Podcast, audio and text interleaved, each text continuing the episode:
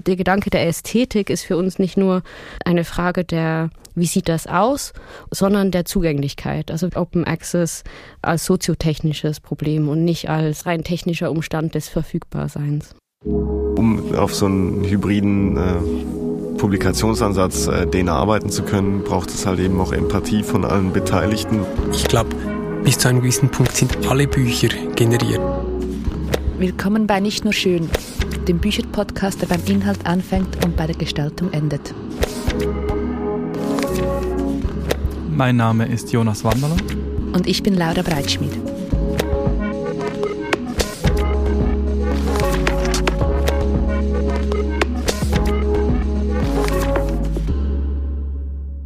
Laura, das ist Folge 4 von Nicht nur schön. Bei den geraden Zahlen bist immer du dran. Mhm. Ich sehe aber, dass du heute nicht ein Buch, sondern zwei Bücher in den Händen hältst. Was soll das? Genau, ich habe mir erlaubt, die Ausnahme herauszupicken. Die beiden Bücher repräsentieren jeweils eine Buchreihe, von denen ich die jeweils erste Ausgabe in den Händen halte. Die beiden Bücher haben dasselbe Format, etwa A6, ein bisschen eine größere Postkarte sozusagen. Sie haben eine klassische Klebebindung und sind an drei Kanten geschnitten. Das Cover ist ein Softcover, ich kann das gut so ein bisschen hin und her wabbeln.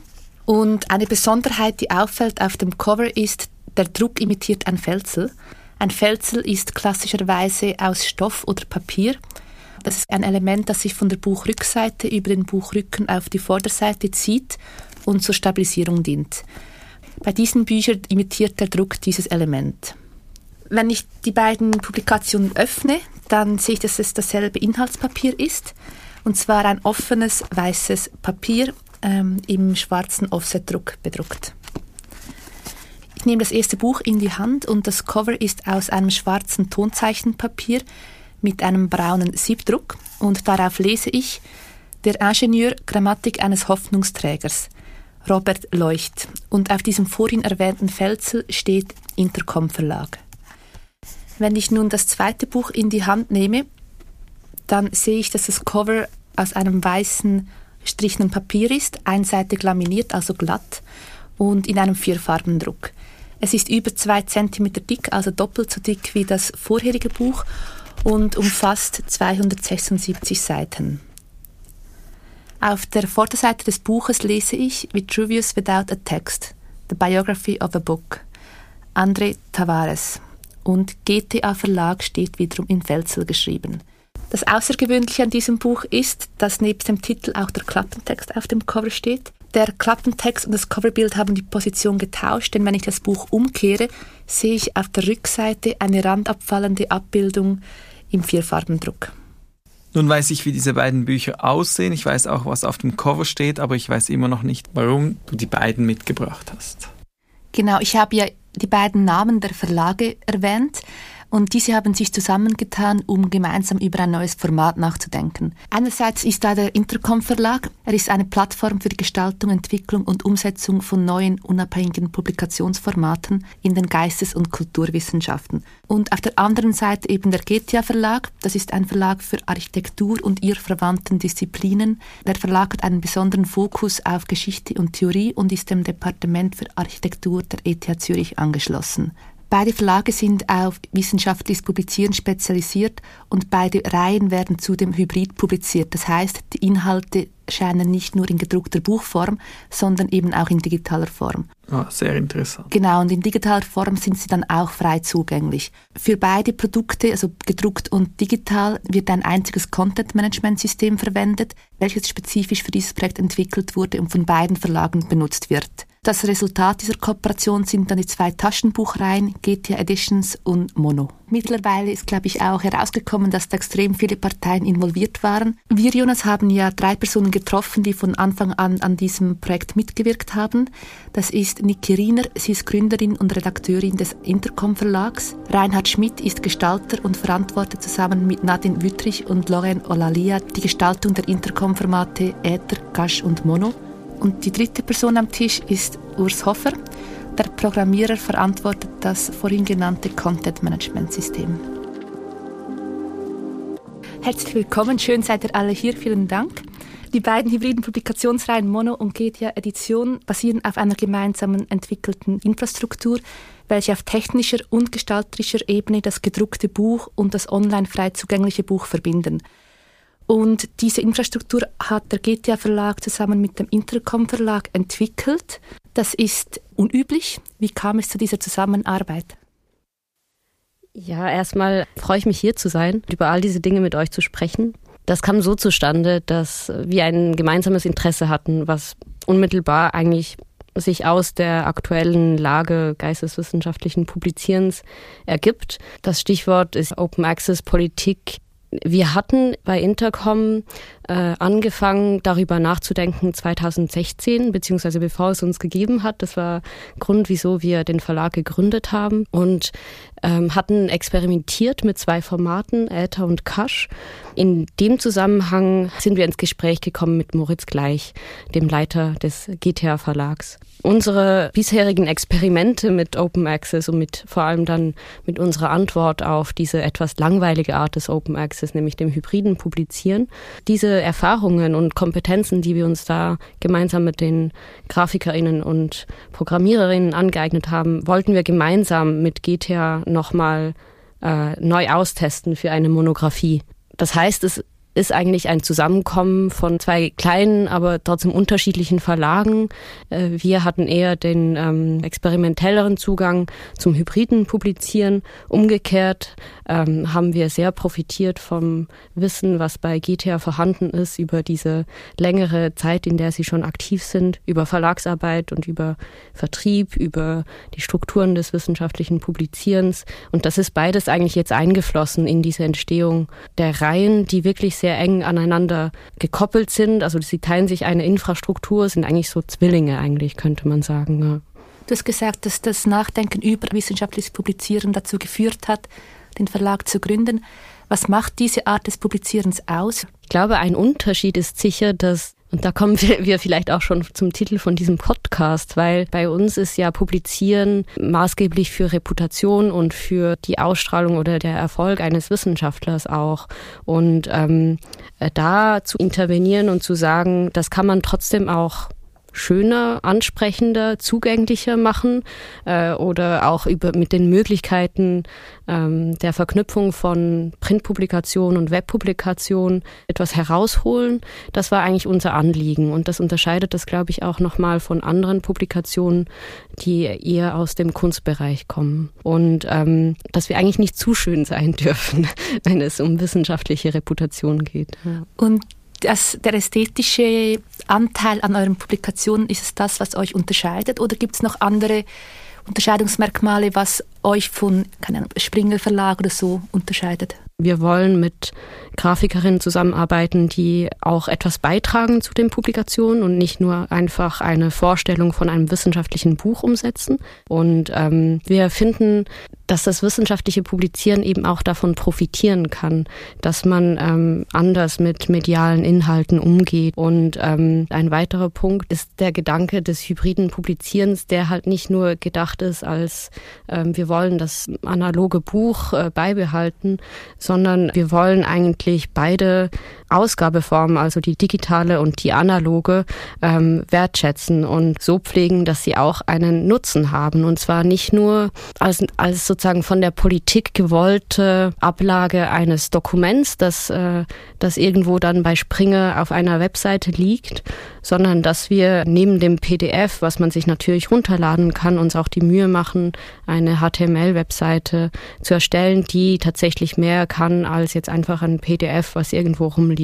Also sprich, der Gedanke der Ästhetik ist für uns nicht nur eine Frage der, wie sieht das aus, sondern der Zugänglichkeit. Also Open Access als soziotechnisches Problem und nicht als rein technischer Umstand des Verfügbarseins. Es ist ja auch sehr politisch, dass man das öffentlich bezahlte Wissen halt öffentlich zugänglich macht. Ähm, damit ist dann wahrscheinlich auch oft eigentlich schon erledigt. Genau, diese Open Access Strategie, die Europa und auch die Schweiz massiv subventioniert, ist halt auch zum Geschäftsmodell geworden, eben für Springer, Elsevier, de Kräuter und wie sie alle heißen. Also das ist inzwischen noch nicht mal so, dass das irgendwie zu einem demokratischeren oder zu einem äh, gesellschaftlicheren Umgang mit Wissenschaft geführt hat, sondern es ist einfach nur ein Mittel geworden, um die Profitmarge dieser Verlage zu erhöhen, die wirklich beachtlich ist, muss man sagen. genau. Und das ist sozusagen auch der politische Kontext, in dem man als Autor oder Autorinnen in den Wissenschaften, was wir ja mal waren, wir haben ja nicht als Büchermacherinnen angefangen. In der Position als Autorin ist es kaum verständlich, dass Publizieren dann so teuer ist, so schlecht aussieht und eigentlich alles Geld nicht investiert wird in den Betrieb und somit auch der Wissenschaft einfach äh, nicht viel dient. Was habt ihr mitgenommen? Was waren die Learnings jetzt von diesen beiden ersten hybriden Formaten, die jetzt einfließen konnten in die Entwicklung von Mono? Also erstmal eine Erfahrung war sicher, selber machen, was ja der Anspruch war, okay, wir wollen das mal selber ausprobieren und uns zeigen, okay, es geht auch anders. Publizieren ist viel Arbeit und bleibt viel Arbeit. Inzwischen sehen wir das auch einfach als Statement. Man kann sich dann überlegen, wer soll die Arbeit machen können oder wie soll die verteilt sein, aber ist viel Arbeit.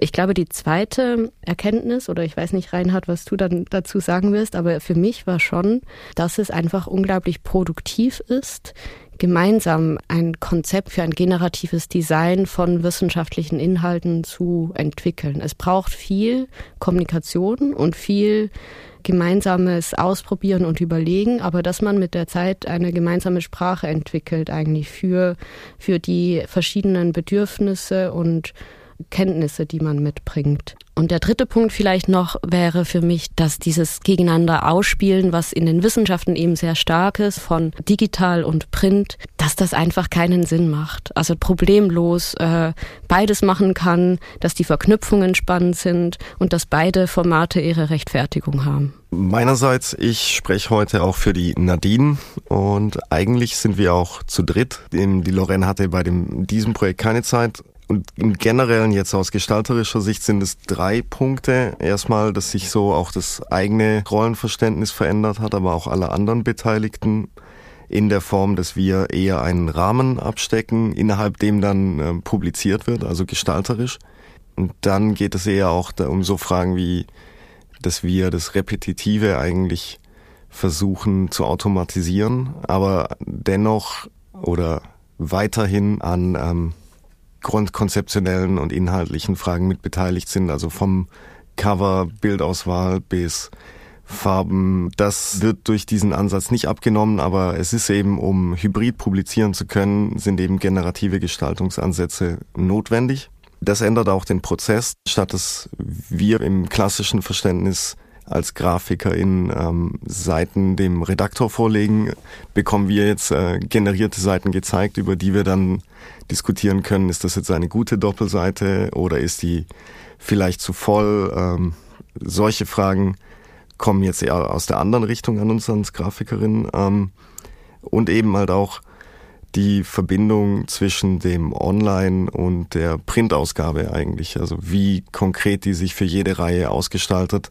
Die Projekte, die Sie vorher schon zusammen gemacht haben, die kannte ich nur als Zuschauer. Für jetzt diese beiden Reihen äh, war ich jetzt von Anfang an dabei. Meine Learnings, wir waren vorher bei so Learnings, waren, dass quasi jede jede Publikation ihre eigenen äh, Tücken hat und die sind dann meistens in den Details, die man natürlich nicht erwartet. Also das, das wissenschaftliche Publizieren hat jetzt für mich als, aus Code-Perspektive ganz andere Tücken als jetzt zum Beispiel das literarische Publizieren.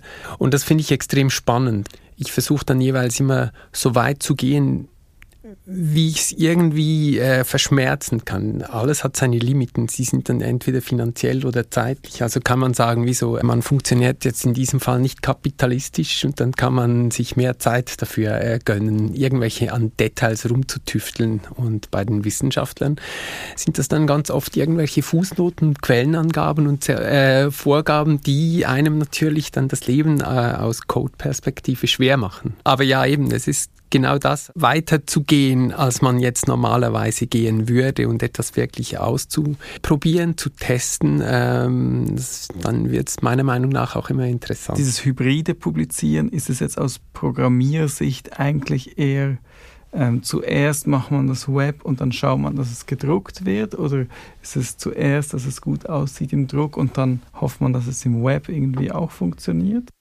Jetzt hier ist es eigentlich genau gleichberechtigt, weil zuerst ist weder noch. Zuerst ist eigentlich ein ähm, sehr reduziertes Textformat das kennt man, das nennt sich Markdown, welches mit jedem Texteditor gelesen werden kann und es äh, gibt nur ganz wenige Möglichkeiten zur Formatierung vor.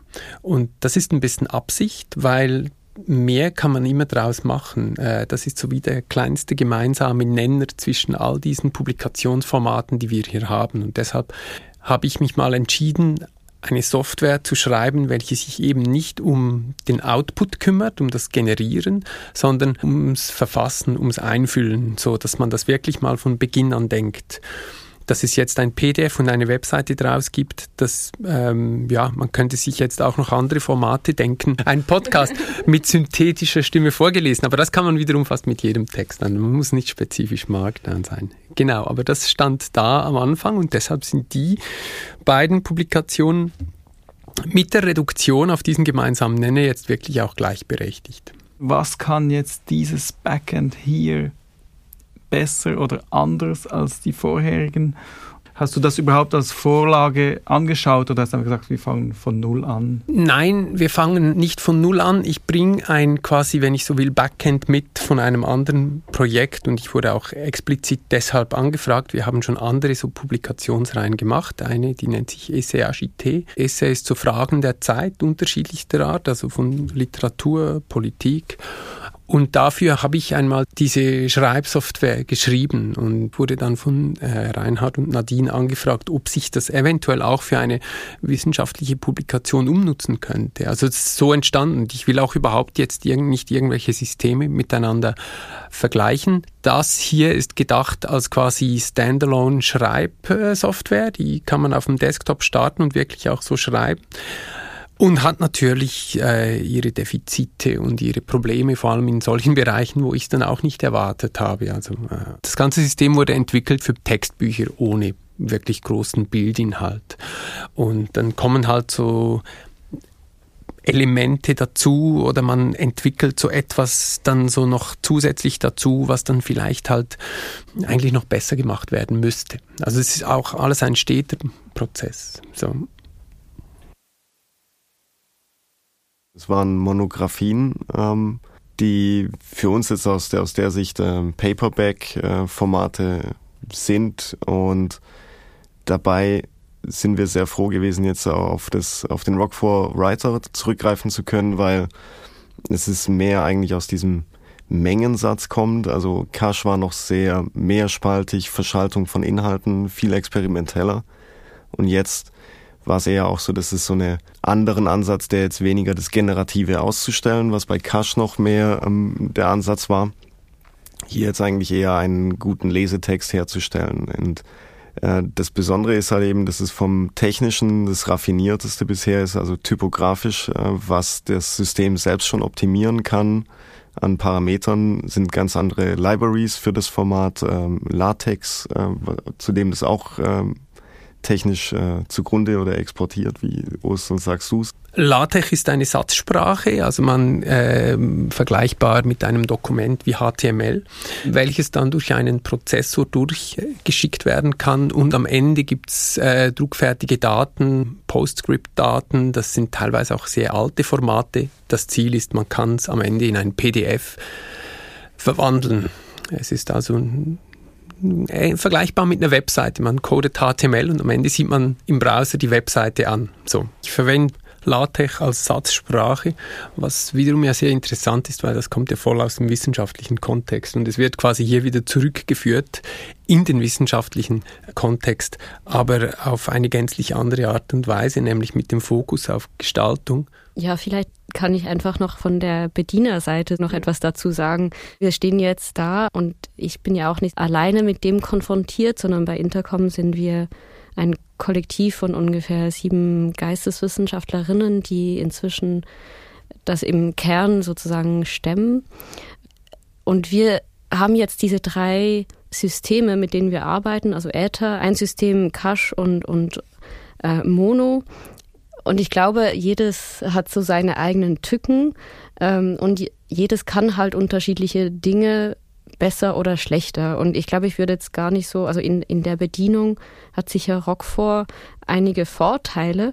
Ich glaube aber grundsätzlich muss man sagen, wenn man es vergleicht mit dem üblichen Vorgang wissenschaftlichen Publizierens, stellt das eigentlich einfach so ziemlich alles auf den Kopf, was man sonst so an Abläufen kennt, eigentlich in, in einem normalen Publikationsprozess. Das war für uns, weil wir das zusammen erarbeitet haben und diese Backends zusammen entwickelt haben, war das dann immer okay. Ich glaube, das war ein Punkt, wo man wirklich gemerkt hat, wieso auch Verlage die ähm, ein etabliertes Produktionsmanagement haben, vielleicht auch zu Recht ein bisschen davor zurückschrecken, jetzt große Experimente zu machen, weil natürlich bei größeren Verlagen die Prozesse so eingespielt sind und, und halt auch ähm, kaum herauszulösen sind, dass man jetzt mal die Druckdatei wann anders kommt oder dass jemand anders eigentlich eine Arbeit machen muss. Ich will nicht damit nicht sagen, dass große Verlage per se unflexibel sind, aber es war auch unser Glück des Kollektivverlags, dass wir mit einer Experimentierfreude einfach erstmal daran herangehen konnten und diese Backends auch mitlernen sozusagen. Ja, und es ist ja auch so, dass über diese Backends quasi die Verlage oder ihr plötzlich Arbeiten macht, die vorher ganz klassisch ausgelagert waren. Also äh, ihr habt jetzt plötzlich so die Aufgaben, die eigentlich vorher die GrafikerInnen ähm, übernommen haben. Also es gibt so Verschiebungen im Ganzen und deshalb eben, es, es ist ein bisschen müßig, vielleicht darüber zu diskutieren, ist es jetzt äh, kompliziert oder nicht kompliziert zu bedienen. Es ist einfach Arbeiten, die sich verschoben haben. Das Grundsätzliche ist, man gestaltet eigentlich Templates und Prozesse und nicht, sagen wir, konkrete Kommentare auf äh, textliche, verschriftlichte Informationen. Ja, es ist, man, man denkt sowieso in Reihen auch. Also das ist so, ähm, dass man sich Extremfälle auch anschaut von vornherein und man nach, der, nach einer Weile kennt man auch ein bisschen so Fälle wie, wie, wie kann es wahrscheinlich genutzt werden? Wird es sich überhaupt durchsetzen, das Element so zu sein? Ist es, ähm, das spielt alles mit rein in der Betrachtung. Das ist eigentlich bei Reihengestaltung immer die Frage, oder was ist konstant, was variabel, außer jetzt äh, das Format des gedruckten Buches. Er hat jetzt GTA-Editionen immer die serifenlose Schrift und Mono immer die Serifenschrift oder wird sich das einfach wie weiterentwickeln? Was ist da auch vielleicht der Deal mit, mit Urs? Ähm, das Verbindende von beiden Reihen ist eigentlich die Felsel nochmal, die sieht man auch, ähm, haben wir aber auch äh, drucktechnisch sind wir in beiden anders umgegangen. Einmal war das ähm, eine farbige Felsel und im anderen Fall eigentlich ist es ein schwarzer Karton, auf den wir drucken beim Mono und die Schriften sind eigentlich definiert, auch die Größen für beide separat, also die werden sich nicht äh, wesentlich eigentlich nicht verändern. Was es auch verbindet, ist der Bildumgang, dass wir Querformate um 90 Grad drehen, um sie größer in einem kleineren Format abdrucken zu können, als wenn wir Querformate einfach äh, so ins Taschenbuch legen würden. Und da nutzen wir eigentlich auch, das war ein Effizienzgedanken, ähm, dass wir so ein kleines Format dennoch ausreizen, auch auf Bildseite. Ja, eine spannende Anekdote ist ja eigentlich eben, dass ihr zusammengearbeitet habt äh, bei der Entwicklung. Dann sind diese beiden Bücher entstanden. Ihr habt sie separat auch eingegeben beim Wettbewerb und die Jury hat die quasi wieder zusammengelesen. War das für euch eine Überraschung, dass die Zwillinge wieder äh, zusammengefunden haben, dann äh, am anderen Ende des äh, Prozesses. Wir haben da explizit auch nachgefragt. Äh, es gibt die Eingabetechnisch äh, ist das ein bisschen separat gelaufen. Es gibt schon auch unter uns äh, das Bedürfnis, das alles zusammen als Paket einzugeben und manchmal ist jemand schneller als der andere und hat dann sein Buch schon eingegeben quasi. Also wir haben dann auch so ein bisschen darauf hingewiesen, dass das natürlich, äh, muss man auch nicht verleugnen, was ja nicht eh schon offensichtlich ist, äh, dass das ein gemeinsames Projekt ist und dass man doch bitte diese Ideen wieder zusammenführen soll. So, es macht dann auch mehr Sinn. Die Idee der Zusammenarbeit der beiden Verlage war ja wirklich, oder die Herausforderung dann auch immer wieder, ähm, so weit wie möglich gemeinsam zu gehen. Und zwar aus dem Gedanken, dass man wirklich eigentlich den Anspruch hat, eine generative Reihe zu haben, äh, wo man wirklich von diesen Synergien profitiert und ein, eine gemeinsame Infrastruktur hat und ähm, was dann dazu geführt hat, dass wir mit GTA, dass wir über unsere eigenen Vorstellungen einer Monographie und was da reingehört und, und äh, Konventionen einfach alle nochmal jeweils durchsprechen mussten. Äh, sozusagen die Ansage von Urs immer wieder, sozusagen diese beiden Sachen möglichst lange auf der gleichen Schiene zu lassen, ähm, uns auf eine sehr produktive Art dazu gezwungen hat, eben dieses Format Monographie wirklich nochmal neu zu denken, für uns neu zu denken. Und ähm, am Schluss ist es wirklich die Gestaltung des Umschlags, die Schrift, äh, die die beiden nochmal zu einer eigenen Reihe machen lassen. So. Ja. Die Automatisierung kann man ja an gewissen Fehlern oder Grobheiten ähm, erkennen oder kann sichtbar werden. Wie geht ihr damit um? Soll das tatsächlich Teil der Gestaltung sein und bleiben oder will man da möglichst alles korrigieren und feinschleifen? Für mich gibt es bei Projekten immer so unterschiedliche Fokusbereiche, die mich besonders interessieren. Und jetzt bei diesen äh, beiden Reihen geht es natürlich wirklich um äh, einerseits um die Reihe an sich, um das Produktivsein unter Beibehaltung von einem quasi hohen ästhetischen Standard und jetzt weniger darum, das Generative im Design wirklich so möglichst auszuloten. Hier passieren wenig Überraschungen durch die Programmierung in diesen Büchern oder so. Ähm, das kann man auch anders machen. Man kann ein Einzelstück programmieren, wo man auf Seite 500 plötzlich zu einer Situation kommt, wo man denkt, so wow, wenn die Regel so und die Regel so hier so kombiniert auftreten auf einer Seite, wird das extrem interessant. Und das sind dann vielleicht so Momente, wo Generativ und Ästhetik so wie sich gegenseitig befruchten. So. Das gibt hier nicht es gibt hier gute, solides Handwerk, welches aber am Ende zu einer produktiven Reihe umgenutzt werden soll, meiner Meinung nach. Ähm, ja, inwiefern berührt ihr noch ein generiertes Dokument, nachdem Rockford das ausgespuckt hat? LaTeX macht so kryptische PDFs, die kann man eigentlich nicht wirklich weiter bearbeiten. Also aus ökonomischen Zusammenhängen sind beide Reihen auch angedacht, dass sie Titel veröffentlichen, die jetzt kein größeres Budget haben. Und sozusagen gibt es ein automatisches Limit auch da, wie viel man hineinstecken kann. Und äh, gerade beim Mono haben wir gar nicht angegriffen. Und es gibt aber eine technische Funktion, um äh, Umbrüche, die nur in der Printausgabe abgedruckt und gelayoutet werden, zu setzen. Und das, das ist eher noch so auf dem Level von Trennungen, orthografischen, die ungewöhnlich sind. Die sind zwar technisch möglich, aber im Sprachgebrauch sehr selten. Und in so einem Fall wurde noch ein, äh, noch ein Schutzzeichen gesetzt äh, für einen Umbruch. Genau. Ist man wirklich schneller dann am Ende oder kommt das jetzt dann mit jedem weiteren Buch, was rauskommt? Erhofft ihr euch das? Auf jeden Fall. Also den Prototypen zu entwickeln ist immer die größte Arbeit und auch wenn solche Publikationen auch einen längeren Entstehungskontext haben können und manchmal auch notwendigerweise haben, geht es uns darum, dass nur schon durch diese generative Reihe einfach viele Parameter für uns schon sehr klar sind und dass wir sozusagen für uns einen sehr äh, dann durchdachten Umgang haben, zum Beispiel mit Bildern für eine wissenschaftliche Publikation und dass wir daraufhin ähm, sozusagen diesen ganzen Prozess für uns beschleunigen können. Und dann ist es, äh, dann gibt's immer Faktoren, die da reinspielen, aber auf jeden Fall ist es eine andere Art zu publizieren und eine schnellere, als jedes Buch neu zu entwerfen. Das würde ich schon sagen. Ähm, nichtsdestotrotz sind natürlich zu viele Faktoren involviert, als dass man jetzt sagen könnte, wir. Und das ist auch nicht sinnvoll zu sagen, wir wollen jetzt ein Buch in zwei Monaten draußen haben oder so. Und es, es ist auch immer extrem abhängig vom Material, das man kriegt. Also ganz konkret geht es ähm, hier um Literatur, Zitierformen, Literaturdatenbanken, die wir auch verwenden. Und wenn man natürlich als Ausgangsmaterial von einer, von einer Forschungsarbeit, von, einer, von einem Text bereits schon eine existierende äh, Literaturdatenbank hat, weil die entsprechende Person damit schon gearbeitet hat, ist man natürlich sehr schnell und wenn man so etwas machen muss, ist es Arbeit. Also es ist extrem unterschiedlich. Ich habe noch eine Frage zu diesen beiden spezifischen Titeln. Es war klar, die beiden kommen jetzt raus und daran messen wir jetzt das, das System. Ja, und es, es war produktiv und super, dass das so unterschiedliche Bücher sind. Bei uns, ich kann es für GTA schlecht sagen, aber äh, bei unserem ersten Band war es wirklich so, dass wir, und das ist vielleicht nochmal ein Aspekt, der ähm, wichtig ist in Bezug auf die Arbeitsverteilungen und, und die Verlagsarbeit oder die dann umgestülpt wird.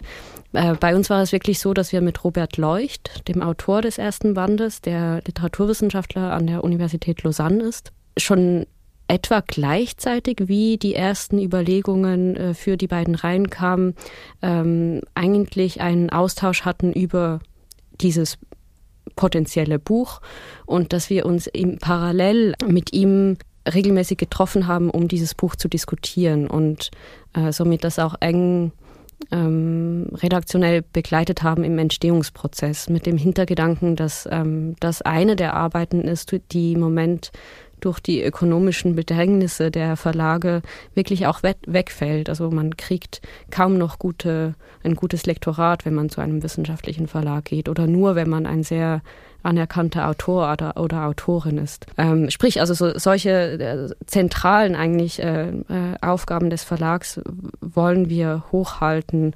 Und augenscheinlich ist ja eigentlich auch die beiden Inhalte. Also der eine bei euch heißt Der Ingenieur und das andere, da geht es um die Biografie eines Buches. Beide Sachen, die eigentlich intrinsisch mit auch dieser Herangehensweise verknüpft sind. Das ist ein schöner, äh, sozusagen eine schöne Beobachtung.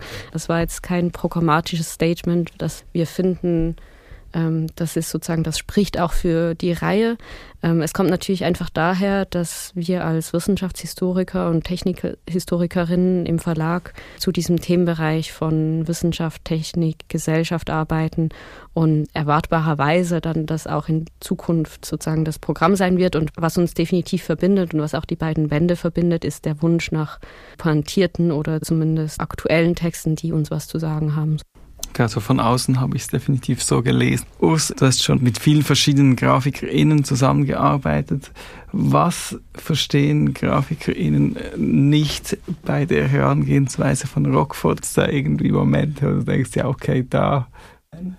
Ich liebe es, so 2023 so allgemeine Sätze zu sagen wie Grafiker verstehen prinzipiell nicht. Ähm, es gibt natürlich immer wieder ähnliche äh, Berührungspunkte, wenn man ein emotionales Feld algorithmisch oder digital beackern muss und äh, Gestaltung.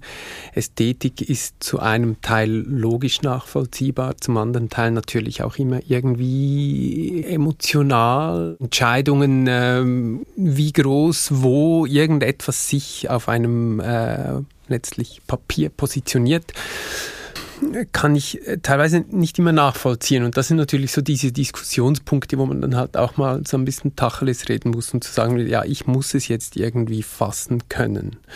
Aber gleichzeitig habe ich eigentlich immer nur so sehr produktive Zusammenarbeiten erlebt. Ich habe äh, vieles lernen können und die Gegenseite vielleicht auch, äh, dass man sich einfach so halt Gedanken macht. Was ich ja immer interessant finde, wenn man so Kompetenzen abgibt oder wenn man halt auch Dinge zulassen muss, die man vorher genau kontrolliert hat. Ähm, wenn man vielleicht mit Sachen wie Zufällen spielt und sich dann überraschen lässt, wie jetzt irgendwie ein Resultat aussieht, dass man nicht zum Vornherein so gedacht hat. Also dieses ganze serendipische, ähm, äh, de, dieser Aspekt an diesen Zusammenarbeiten finde ich dann immer extrem spannend. So und das ist vielleicht auf der Gestalterinnenseite fast noch ein bisschen anspruchsvoller auf, als bei mir, weil das ja eine traditionell ähm, ein genaues Arbeitsfeld ist, Grafikdesign. Also das Spannende ist ja, dass äh, Programmieren ja eigentlich auch sehr viel so Mathematik und, und Logik ist. Also dass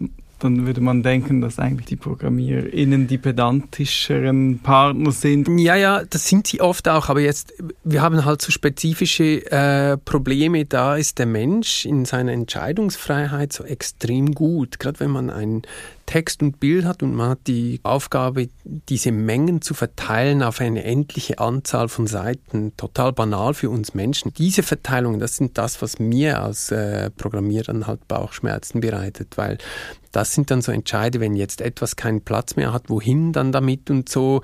Da ist der Mensch sehr intuitiv. Andere Bereiche, da funktioniert es eigentlich, ja, etwas nach einem strengen Grid ausrichten oder so, da ist Mensch und Maschine sehr nah oder Mensch, Grafiker Mensch. Um auf so einen hybriden äh, Publikationsansatz, äh, den erarbeiten zu können, braucht es halt eben auch Empathie von allen Beteiligten, weil die zusätzlich verschieben sich die Rollen. Es gibt einen Wissensaustausch auch darüber, äh, wie das dann für den anderen ist. Und das ist eine Diskussion, die läuft parallel und wir als Gestalterin stecken das eher nur ab. Also da gibt es dann auch für uns noch einen Entscheidungsspielraum, aber vieles ist dann eher in der Verwendung von äh, den grundlegenden Entscheiden, die wir am Anfang getroffen haben. Ja, oder vielmehr, dass auch ganz viel von sozusagen dem, was wir aus Autorinnenperspektive im Wissenschaftsbetrieb einfach gewohnt sind, natürlich auch Intuitionen sind, die erstmal übersetzt werden müssen oder vielleicht ist es jetzt nicht unmittelbar nachvollziehbar für Leute, wieso jetzt ein Style Sheet, in dem sozusagen alle Konventionen ähm, äh, aus Verlagsperspektive über ein Buch geregelt sind, wieso dass das so wichtig ist, welche Flexibilität man da hat oder welche nicht. Ähm, und das dann zusammenzubringen mit einem Blick, der aus der Grafik kommt und mit diesem Wissen tatsächlich, wie man das dann auch äh, so darstellen kann, dass man es versteht. Ich habe da auf jeden Fall sehr viel gelernt oder wir alle.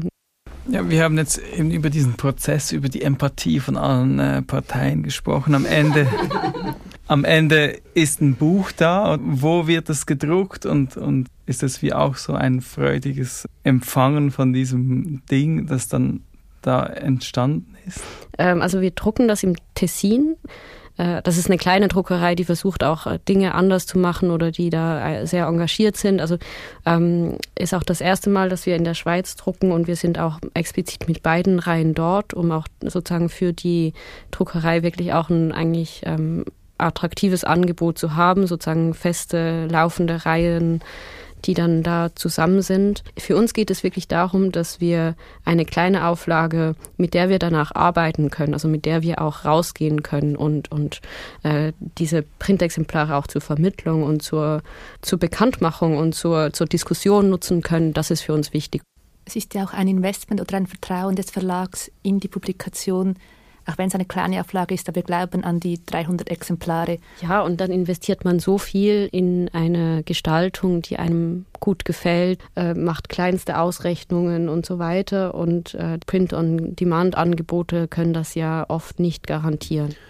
Ja, am spannendsten finde ich, wir machen Print on Demand bei anderen Projekten. Es wird dann interessant, wenn sich auch Texte verändern können und so quasi die Idee von Versionen und äh, veränderten äh, Büchern entsteht, was vielleicht, ich greife jetzt da vielleicht ein bisschen vor oder Niki muss mich korrigieren, im wissenschaftlichen Bereich vielleicht eher nicht gewünscht ist, wenn plötzlich ein Buch äh, sich verändert hat und ich dann so quasi die falsche Quelle zitiere. Ähm, Reinhard, du hast es erwähnt. Ist das Cover zu schön für eine wissenschaftliche Publikation? Ist automatisierte Gestaltung ein Widerspruch zu einem schönsten Schweizer Buch? Also ich glaube, von wegen schönste Bücher, am Schluss muss ja irgendwie ein Produkt da sein oder ein Buch, wo Inhalt, Gestaltung und Materialität in einem schlauen Sinne zusammenkommen, oder? Und ein Aspekt finde ich äh, extrem wichtig, also wenn du von generativen Büchern sprichst, ich glaube, bis zu einem gewissen Punkt sind alle Bücher generiert, weil alle brauchen InDesign. Ähm, insofern ist dieser, quasi wenn wir jetzt von diesem Preis reden, ist das gerechtfertigt. Äh, 100 Prozent, weil wir sind das einzige Buch, welches das Werkzeug selbst geschrieben wurde. Äh, Im Gegensatz zu anderen, die investieren ihr Geld bei Adobe und machen damit Bücher. Das geht ein bisschen vergessen, dass man eigentlich hier äh, im Toolbereich mit den Werkzeugen, wo alle arbeiten, damit einem de facto Monopol ausgeliefert ist. Und das finde ich eigentlich sehr schade und auch bedenklich. Abschließend wie geht es weiter mit diesen Reihen? Ist da schon was in der Pipeline? Ja, auf jeden Fall. Also wir haben ähm, äh, bei beiden Reihen sind ganz konkrete Bücher im Entstehen. Bei uns ist das ähm, mit einer Kunsthistorikerin aus Bern, Beate Fricke. Der Band wird heißen Silkstone Slaves, wo es um eine Markthalle für Seidenhandel in Valencia geht. Und bei GTA ist einer der nächsten Bände von einer Autorin, die über Architektur im Tessin ein Essay geschrieben hat. Aber viel wichtiger ist eigentlich, dass wir gerade dabei sind, wiederum in Zusammenarbeit beider Verlage mit Reinhard, Nadine und Urs dieses Format weiterzuentwickeln. Also es wird in der Printausgabe eine größere Option geben für umfangreichere Bücher. Plus wir überlegen uns, die Webausgabe zu erweitern mit einem Materialspeicher. Also es, es geht weiter und wir setzen diese Kooperation fort. Okay, dann wird es sicher spannend bleiben. Ich bedanke mich recht herzlich bei euch dreien. Schön wart ihr alle heute da. Vielen Dank. Sehr gerne. Vielen Dank euch. Ja, es war ein sehr angeregtes Gespräch mit all diesen Projektbeteiligten. Die Sache mit der Automatisierung ist wirklich eine Mischung aus Potenzial und Gefahr und Graphic Design ist ja schon immer eng mit Technologie verbunden gewesen und deshalb kann man sich jetzt in diesem Beruf auch schwer der Diskussion entziehen. Was meinst du mit Gefahr? Es ist einfach erschreckend, wie sehr die Tech-Giganten wie Adobe zum Beispiel die gestalterischen Entscheidungen beeinflussen. Oft merkt man ja das gar nicht, wie fremdgesteuert unser Habitus bei der Arbeit ist. Und wenn wir spezifisch bei Buchgestaltung sind, wo findet das statt? Ja, man nimmt es gar nicht so aktiv wahr. Zum Beispiel die allermeisten Bücher werden ja mit Adobe InDesign gestaltet und da gibt es ganz viele Voreinstellungen. Also ich mache ein neues File auf, da ist eine Standardschrift gewählt, da gibt es eine Standardgröße und dazu immer der passende Zeilendurchschuss. Und ein anderer Parameter sind die Seitenränder auf einem Format. Die sind standardmäßig auf 12,7 mm eingestellt. Natürlich passt man diese Parameter immer gleich an, aber es ist auch schon vorgekommen, dass ich bei Studierenden ins Pfeil geschaut habe und da war immer noch dieser 12,7 mm Seitenrand drin oder eine Schrift, die 10 Punkt auf 12 Punkt läuft. Und da fällt es einfach auf und das ist irgendwie dann so ein bisschen befremdlich, wenn man das sieht. Wenn ich ein Buch gestalten würde, es hätte wahrscheinlich auch 12,7 mm Seitenränder. Aber ja, zum Glück mache ich keine Grafik, ähm, sondern studiere an anderen Sachen rum und das weißt ja. Ich habe mal selbst an einem ähnlichen Projekt rumgedacht und finde darum das Projekt Mono und GTA Editions sehr spannend. Und ich bin auch begeistert von der Idee bei wissenschaftlichen Publikationen, dass da die Gestaltung von Anfang an mitgedacht wird. Und Sie haben ja speziell nicht nur ein neues Format erdacht, sondern auch die dazugehörigen Prozesse überdenken müssen. Was ist denn bei einem Buchprojekt für dich als Herausgeberin zum Beispiel eine besondere Herausforderung bei einem Prozess? Ich glaube, das Spannendste ist für mich auch gleichzeitig das Mühsamste. Man ist jedes Mal mit neuen ProjektpartnerInnen konfrontiert und da kommen eben auch neue Inputs rein, aber man muss auch ein gemeinsames Verständnis oder eben vielleicht so eine gemeinsame Sprache entwickeln, um die Entscheidungsprozesse der anderen Partei nachvollziehen zu können und zu verstehen. Und für das besprochene CMS geht es dann ja eben nicht nur um gestalterische Entscheide, sondern auch um redaktionelle. Auch das wieder alles Themen, die wir vielleicht in einer späteren Folge nochmal aufnehmen oder in einer Metafolge besprechen werden. Noch nicht vollautomatisiert ist wahrscheinlich das Verfassen der Jurytexte. Wir haben ja auch kurz überlegt, ob wir diesen hier von einer KI einsprechen lassen wollen. Aber das wird auch nochmal ein ganz anderes Kapitel aufmachen. Heute also mit der Stimme von Martina Sophie Wildberger. Vitruvius Without Text. The Biography of a Book. Der Ingenieur. Grammatik eines Hoffnungsträgers.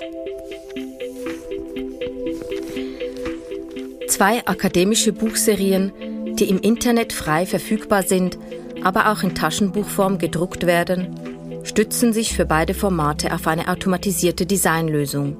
Die von einem Programmierer mit einem zweiköpfigen Gestaltungsteam entwickelte Software erzeugt bestens lesbare Web- und Print-Layouts, die weder unordentlich oder komplex noch allzu generiert und mustermäßig aussehen.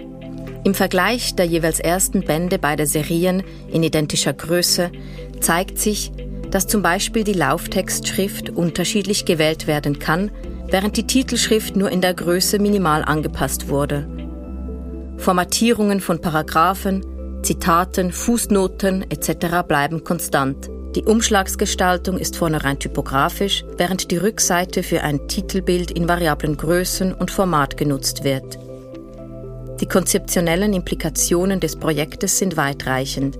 Wenn die wissenschaftliche Open Access Publikation im Internet möglichst kostengünstig sein soll, ist vertiefte Gestaltungsarbeit von Mensch in naher Zukunft wohl kaum noch finanzierbar. Umso mehr ist hier die Kollaboration von Softwareentwicklung, Gestaltung und zwei beteiligten Verlagen hervorzuheben, sowie der Umstand, dass die Bücher noch gedruckt werden. Als historische Referenz für die sachliche, doch typografisch liebevolle Behandlung des Kleinformats ist etwa an Tschicholz Penguin-Reihe zu denken. Damit ist es wieder Zeit für den Blick ins Archiv. Natürlich haben wir uns zuerst auf die Suche gemacht nach Buchreihen. Zwei davon haben auch inhaltliche Parallelen. Ja, zuerst wäre da Think Twice. Das ist eine Reihe, die die Edition Think entwickelt hat. Es ist ein Konzept für die Umsetzung hochwertiger Bücher im Taschenbuchformat und wurde 2014 bei den schönsten Schweizer Büchern ausgezeichnet. Und dann gibt es noch eine zweite Bücherreihe, die 2019 ausgezeichnet wurde. Sie trägt den Titel Digital Culture und ist beim Christoph Merian Verlag rausgekommen. Sie befasst sich mit dem digitalen Wandel im Allgemeinen und wie er unsere Gesellschaft verändert. Und wir haben noch zwei weitere Bücher gefunden, die auf andere Weise mit dem Thema zusammenhängen. Mit Ich, der Buchstabendrescher etc. wurde 2011 schon einmal ein Buch ausgezeichnet, das auf dem Backend von Rockford basiert. Das ist ebenfalls von Urs Hoffer entwickelt. Und in 2011 ist Christoph Kellers Kiosk Modes of Multiplication zu entdecken. Darin geht es um ein sich ständig erweiterndes Archiv zur Situation des Independent Publishing oder zu Deutsch alternatives Publizieren. Wenn ihr noch mehr über die genannten Bücher erfahren wollt oder sie sogar erwerben möchtet, findet ihr alle Infos in unseren Show Notes. Und dort sind ebenfalls die Details und Links zu allen Stimmen, die wir heute gehört haben. Und auch die vergangenen und zukünftigen Episoden findet ihr jeweils auf unserem Blog nicht nur schön.ch. Und wenn ihr uns einen Kommentar hinterlassen möchtet, dann würden wir uns natürlich sehr freuen. Es war auch dieses Mal wieder toll mit dir. Ich hoffe, die nächste Episode kommt schon bald. Ich bin mir sehr sicher, dass das so sein wird. Wir bleiben dran und ich freue mich. Ich freue mich auch. Bis dann.